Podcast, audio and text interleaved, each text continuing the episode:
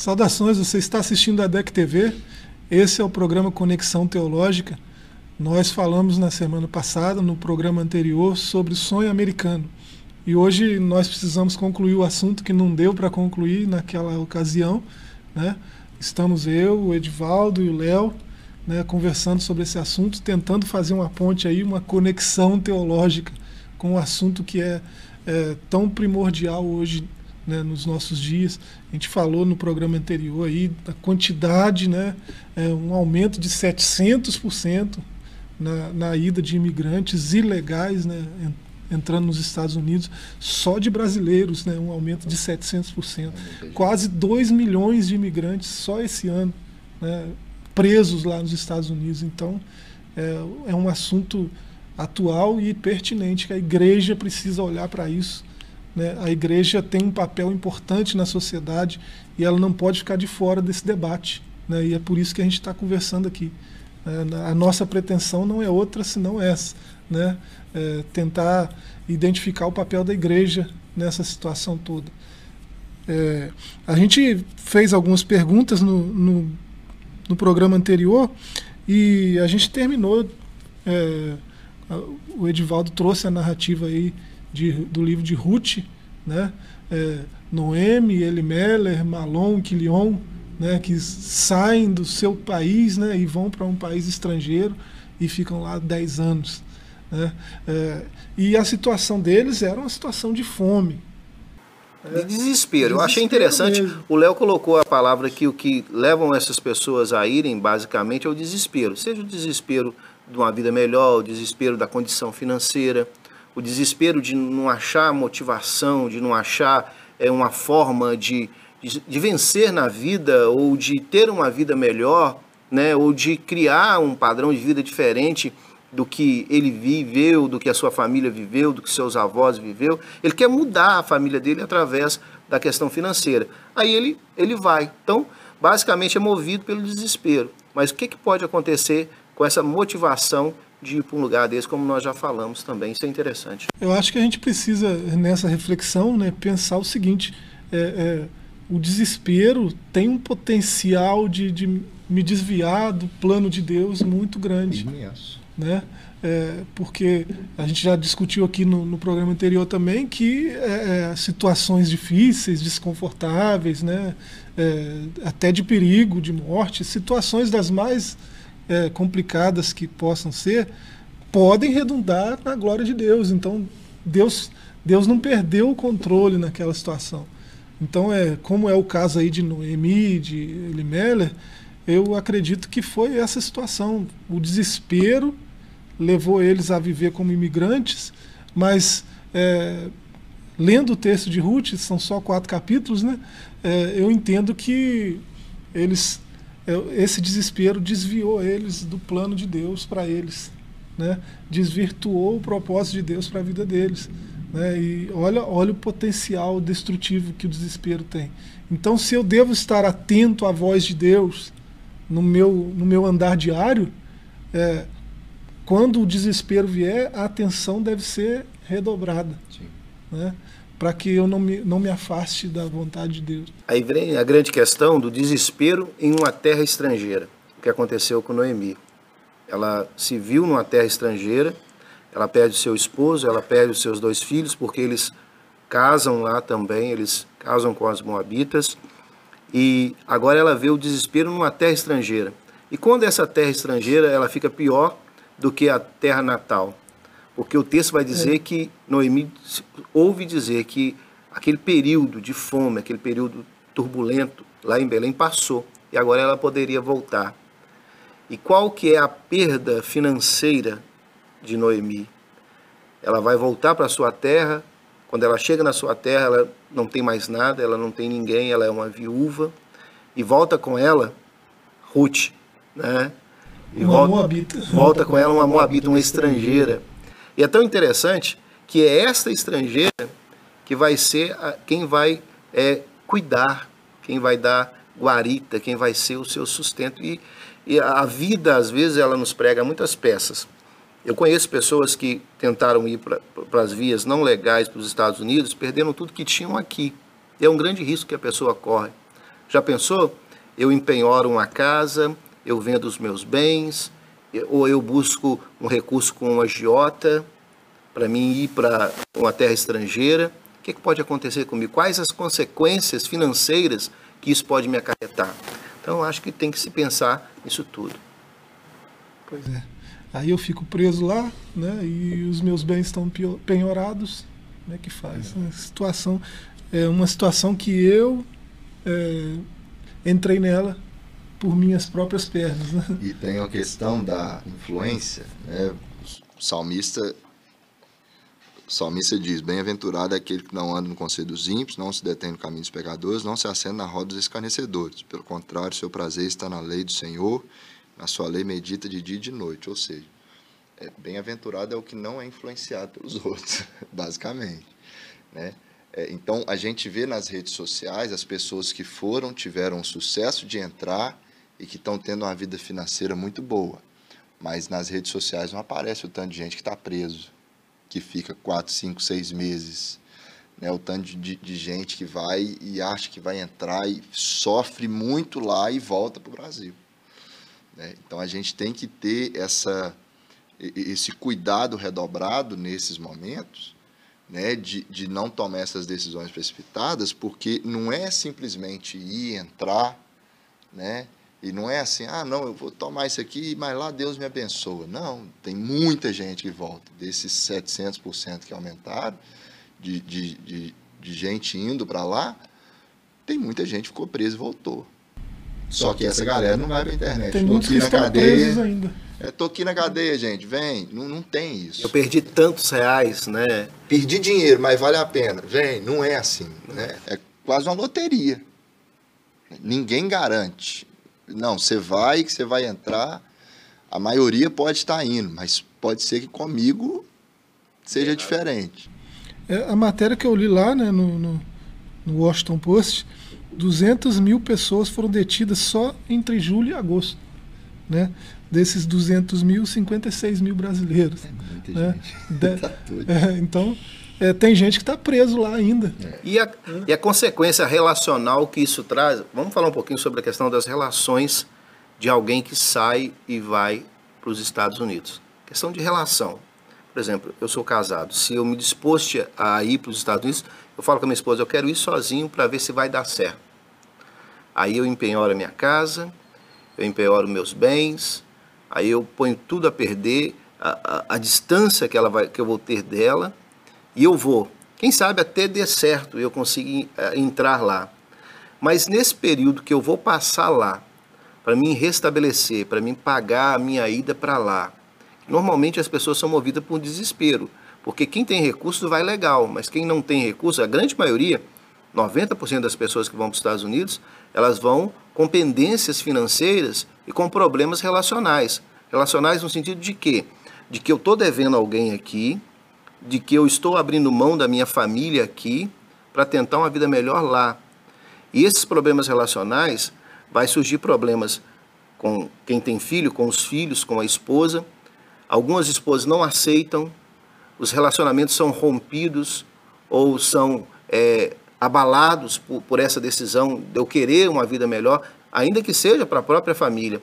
Porque as intenções de quem vai para os Estados Unidos às vezes são até nobres, mas nem toda intenção nobre é uma intenção correta.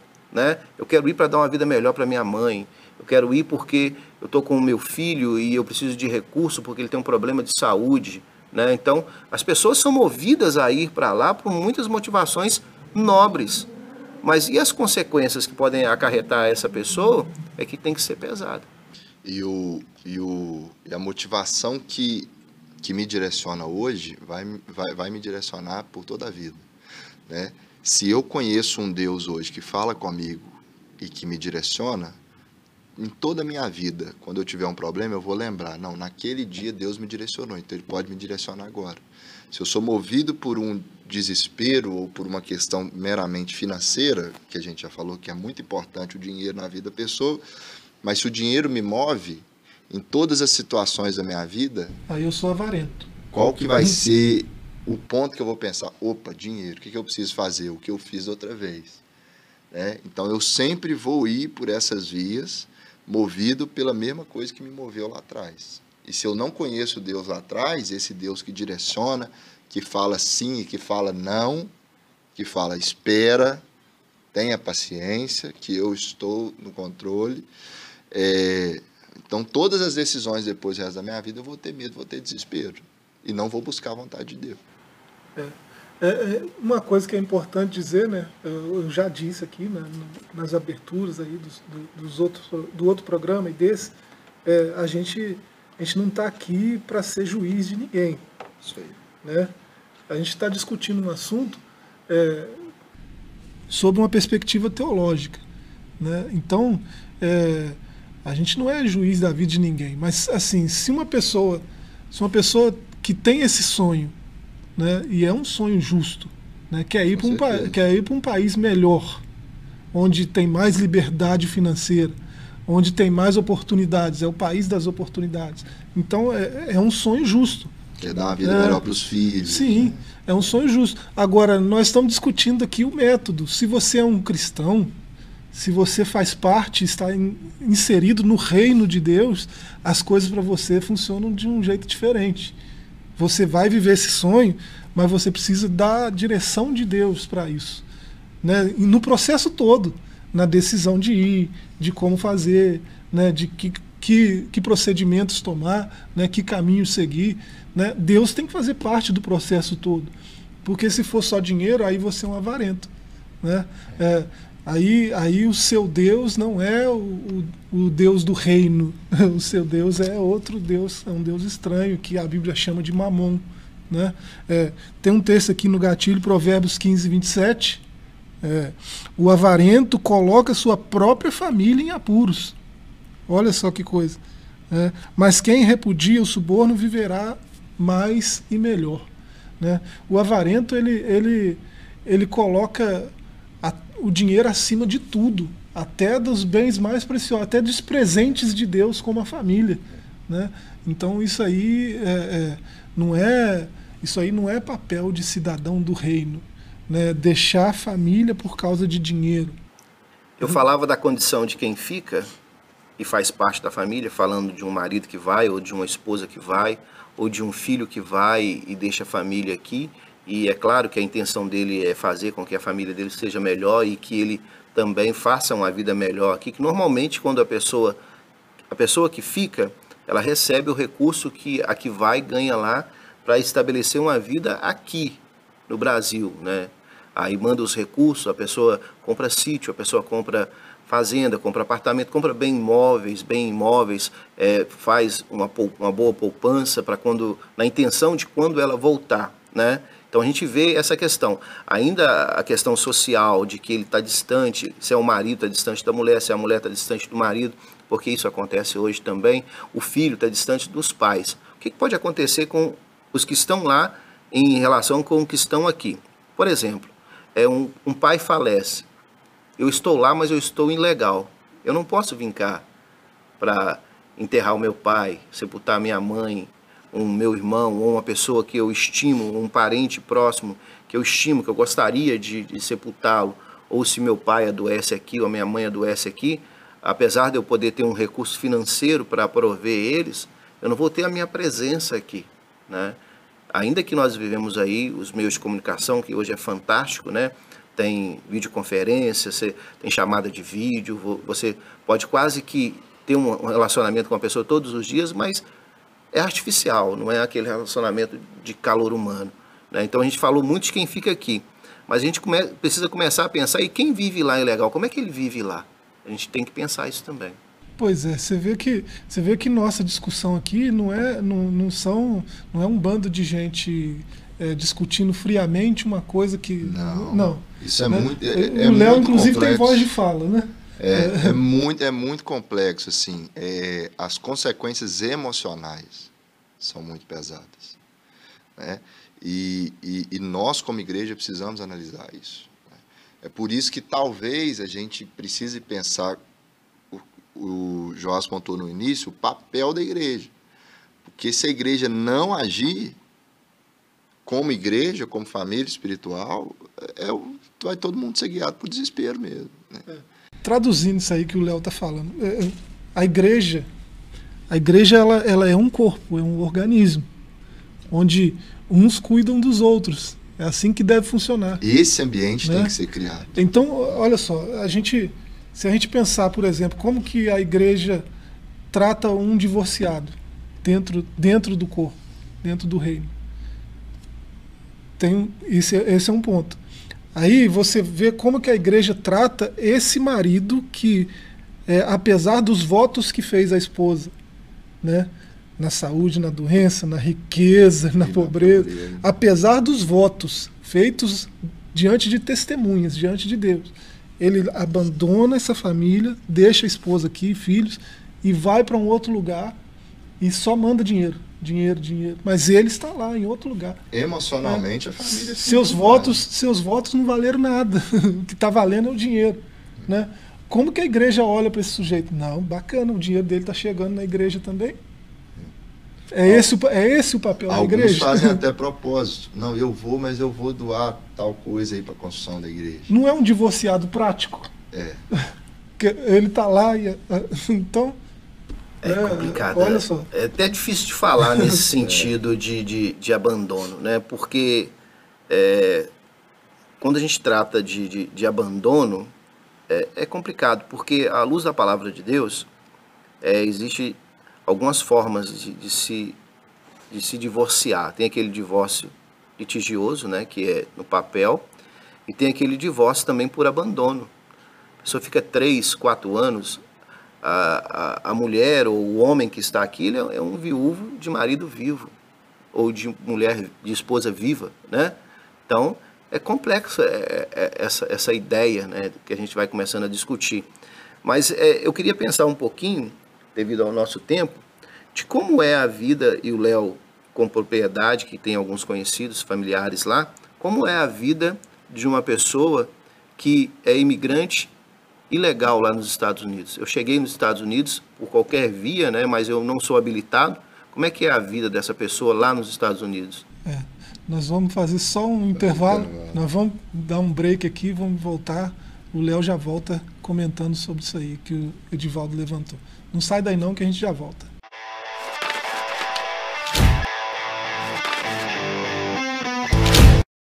Voltamos com Conexão Teológica, a gente está falando sobre o sonho americano e o Edivaldo encerrou o, o primeiro bloco, né, levantando aí uma, uma questão para o Léo. É, o Léo tem conhecidos lá, a gente, é, é, fatalmente, todos nós temos conhecidos lá, né, mas o Léo tem gente muito próxima Muito né, e conversa bastante com gente lá, né, pode dizer com mais propriedade como é que é. É, eu, eu tenho, eu tenho alguns familiares lá, né, tanto que, que têm habilitação, né, quanto que estão indocumentados. É, e, e, assim, o que a gente falou aqui sobre as consequências emocionais são muito reais. Né? E, é, e é algo que a gente tem que olhar com muito amor, né? porque o desespero realmente leva a gente a tomar várias decisões. Eu mesmo falei aqui no primeiro programa que eu tive dias de falar a, a solução é eu ir embora e passar por esse caminho aqui. Né? É, mas conversando com eles, é, algumas coisas me chamaram a atenção. Primeiro que é, em, em- em algumas regiões do país não há preconceito com quem está lá e, e, e não está habilitado. Né?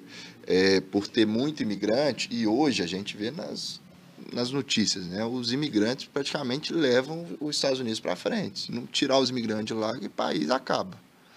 Né?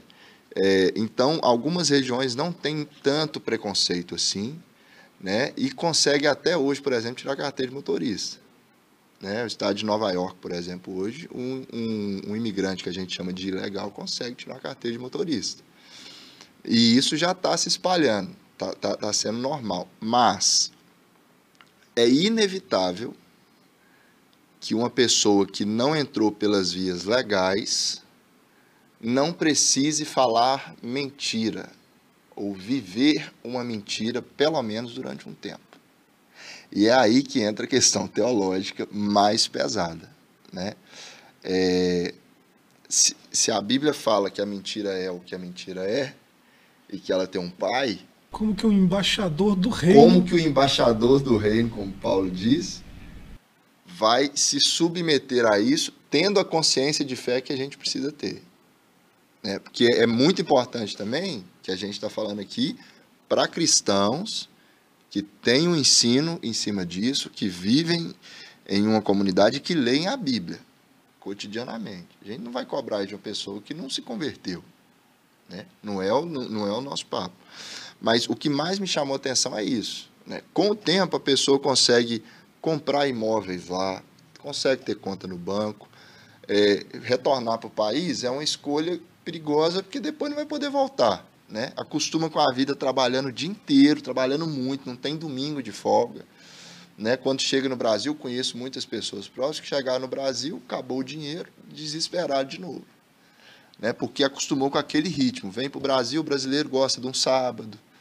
Né? O brasileiro domingo gosta de ir para a igreja. Pessoa Feriadão fica, prolongado. Domingo, feriado, é um absurdo feriado. Terça-feira, quinta-feira.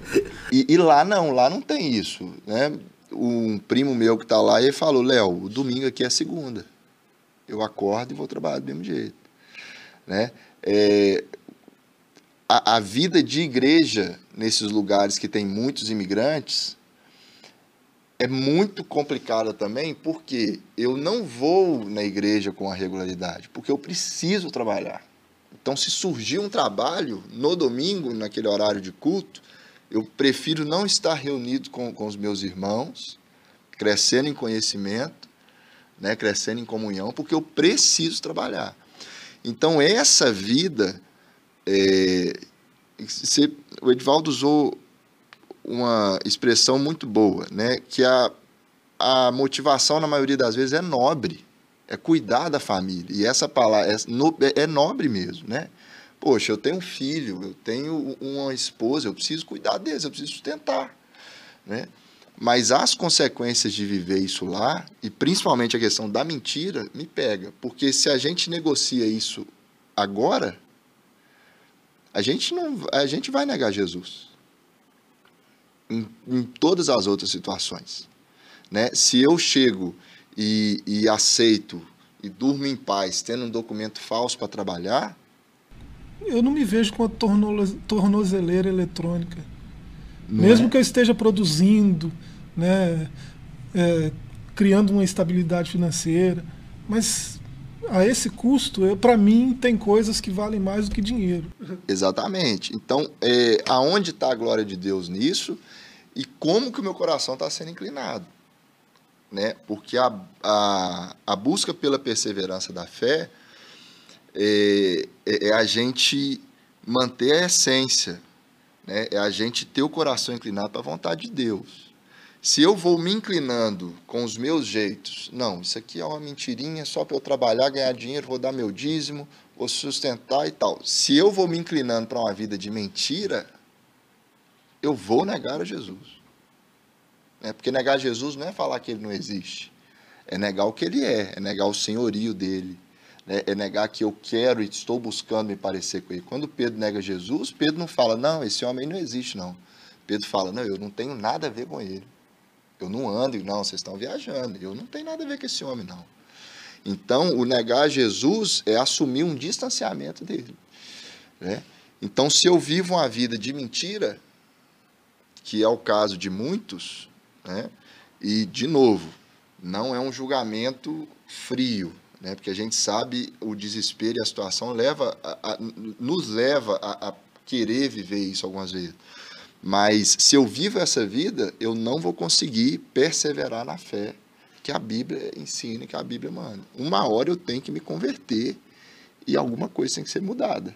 Que a, perseverança né, no reino ela implica em, em ter paz, né? paz interior, paz com Deus, né? aquela paz de Deus que excede todo entendimento, né? que mesmo, mesmo independente da situação, o sujeito olha para dentro e o que ele enxerga é paz. Né? É, então a isso fala, aí faz parte do Paulo, reino. A fala de Paulo, né? Sei ter em abundância e sei também estar em escassez, né? É, a fala de Paulo, acho que resume muito esse sentimento de quem é cristão e não quer abrir mão desse relacionamento com Cristo, exatamente nesse sentido. A outra pegada também que eu acho interessante E, que, e quando esse sonho americano ele é concluído? A pessoa vai para lá para viver um sonho americano. Algumas se tornam propriamente americanos, né? Ou dupla cidadania, né? Aí vivem lá, vivem aqui. Mas quando eu paro e penso assim, eu concluí meu sonho americano, aí eu vou pegar como base o livro de Ruth e a história que o livro nos, nos mostra. O que, que aconteceu? E Malon e Quilon também faleceram. Falei que eles morreram, né?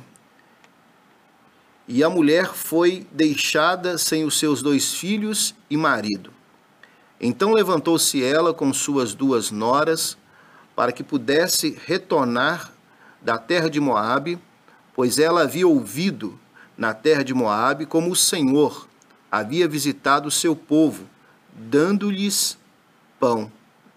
Chegou uma hora na vida de Noemi que ela percebeu que toda a estadia dela nessa terra estrangeira foi só sofrimento, foi só perda, né? Talvez não seja o caso de todos que vão para o sonho americano. Muitos voltam realizados, né? Mas grande parcela dessas pessoas voltam frustradas. Talvez não no âmbito financeiro, como nós falamos, emocional, né? mas no âmbito emocional, relacional. Por exemplo, o preço da minha riqueza aqui que eu construí no Brasil foi a separação da minha esposa. Foi a não aceitação dos meus filhos, porque eles não me veem como pai pelo período que eu passei lá. Eles acostumaram a viver sem mim, eles não têm uma relação íntima, emocional comigo, né? Apesar de eu ter pagado a faculdade, apesar de eu ter dado um conforto para eles. Então, será que esse, esse, essa questão nobre que nós falamos de trazer uma vida melhor paga essas questões relacionais, como o professor Joás falou, que tem coisas que não se negocia, que é uma vida matrimonial, que é uma vida de pai, que é uma vida de paz. Você falou de algo muito importante. Eu tive que viver uma mentira lá e até que ponto isso afetou a minha fé, isso afetou a minha intimidade com Deus. Então acho que tem que se pensar essas coisas. E o fim desse sonho americano, né? Como é que termina esse sonho americano? Pois é, como precificar a paz, né? O sonho americano pode se tornar um pesadelo. Né? A gente precisa dizer isso também, né? Não foi um sonho para os africanos que foram lá ajudar na edificação lá. Não foi um sonho para os chineses que foram trabalhar nas ferrovias. Não foi, foi um pesadelo, virou um pesadelo. Né? O pessoal da febre do ouro lá na Califórnia. Não foi um, não foi um sonho, virou um pesadelo do, do nada assim. Né? Então é, é, é, a experiência de muita gente que vai na situação que a gente está falando aqui, ilegalmente. Né? Acaba se tornando um pesadelo. Aí, como que que preço que tem a paz que a gente tem aqui, né? Mesmo na, se você se você está num contexto de reino, contexto de igreja, corpo de Cristo, você tem paz, né? É, quanto você pagaria por isso? Né? Eu daria tudo que eu tenho pela paz que eu tenho de graça. né? Então é, é, é, Paulo, você falou de Paulo, Paulo lá em Romanos 14, né? verso 17, ele diz que o reino de Deus não é comida nem bebida né? mas é, é paz e alegria no espírito. Né? Justiça, paz e alegria no espírito. Então, é, isso não tem preço. Né? Então é melhor. Aí ele falou de Ruth aí, né? Do, do, da experiência de Noemi e de Elimelech e seus filhos que morreram, ficou só Noemi sozinha. Né? E ela ouviu falar que Deus visitou o seu povo com pão. Né? Ela saiu de lá, do meio do povo de Deus, do meio do corpo, né? trazendo a analogia que a gente está falando aqui do, do papel da igreja. Né? A igreja é esse corpo. Noemi estava inserida no corpo, aí ela abandonou o corpo por causa do desespero. Aí lá onde ela estava, como imigrante, ela ouviu falar que Deus visitou o seu povo. Então a, a situação que trouxe o desespero mudou. Agora Deus está lá no meio do povo. E eu não estou lá para participar disso, para participar desse mover de Deus. Né? Então, é, olha só como é que tem coisa que é muito mais valiosa do que dinheiro. Né? Então, é, para Noemi, essa experiência foi, foi essa, do sonho que virou um pesadelo. Eu conheço gente que está lá habilitado com documento e que fala e que falou um amigo, falou, Léo, eu acordo todo dia perguntando para Deus o que, que eu estou fazendo aqui, que a minha vontade é ir embora. Vida. Então não é. Mas por quê? Quando, quando olho para o Brasil, lembra da vida da igreja, lembra da, das relações, né?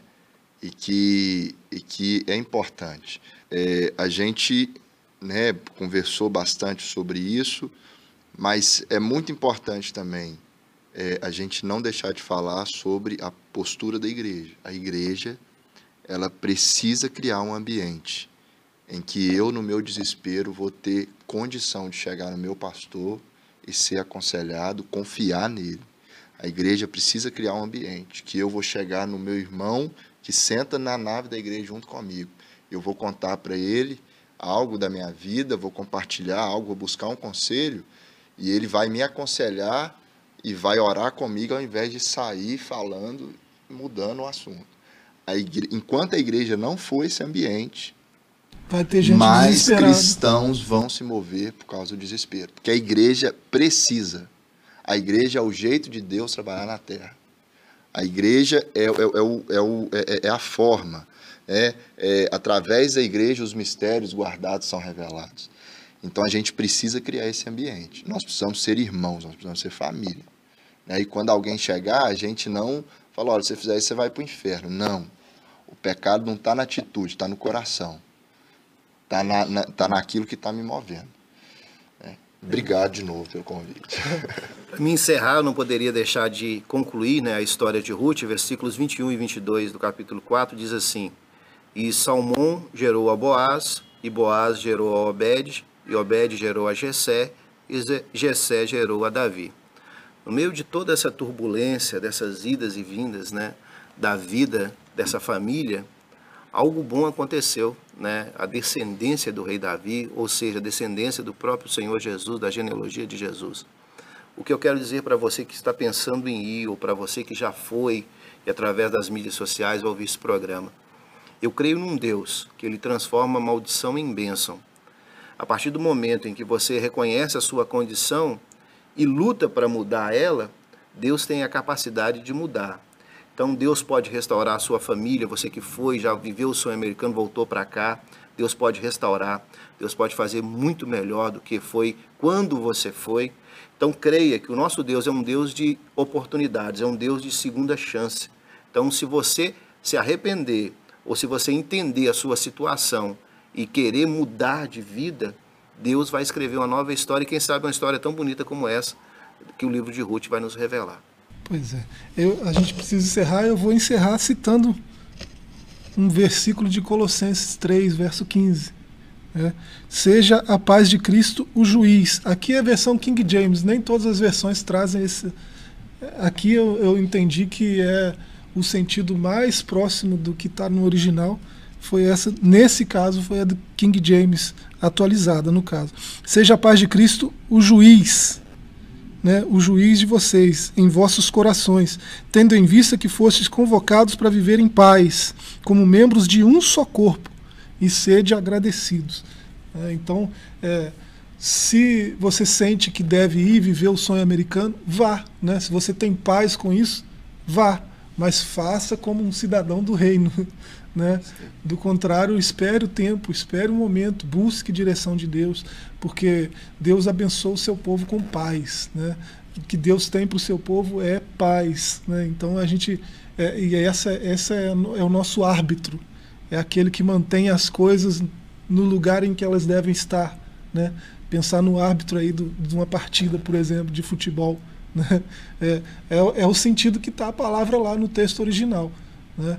Seja a paz o vosso juiz, o vosso árbitro, aquele que mantém as coisas no lugar que elas devem ficar. Né? Então é, é, a paz ela evita esse desespero, né? essas escolhas ruins que o desesperado faz. Então é isso que eu desejo para você, ah, inclusive para você que tem esse sonho. Né? Coloque esse sonho na mão de Deus, que Deus sabe conduzir as coisas para acontecer do jeito que, que vai dar tudo certo no final, do jeito que todas as coisas cooperam para o bem daqueles que amam a Deus. Então fica com essa mensagem. Até o nosso próximo encontro.